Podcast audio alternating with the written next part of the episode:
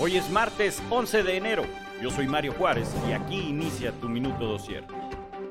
López Obrador anunció que por segunda ocasión ha dado positivo a COVID-19. El presidente continuó con su agenda aún después de que la mañanera presentara síntomas como ronquera y considerara que era gripe. Será Adán Augusto López, secretario de Gobernación, quien lo represente en tanto se recupera. ¿Qué mensaje le darías al presidente? Samuel García, gobernador de Nuevo León, compartió un memo donde prohíbe a burócratas asistir a cualquier reunión social a riesgo de perder su trabajo. Esta medida se da después de los contagios que se han dado en la entidad y como forma de poner el ejemplo, dijo, como ve, esta nota es interesante. David Bennett, un estadounidense de 57 años, se convirtió en la primera persona en el mundo en recibir un trasplante de corazón de un cerdo modificado genéticamente.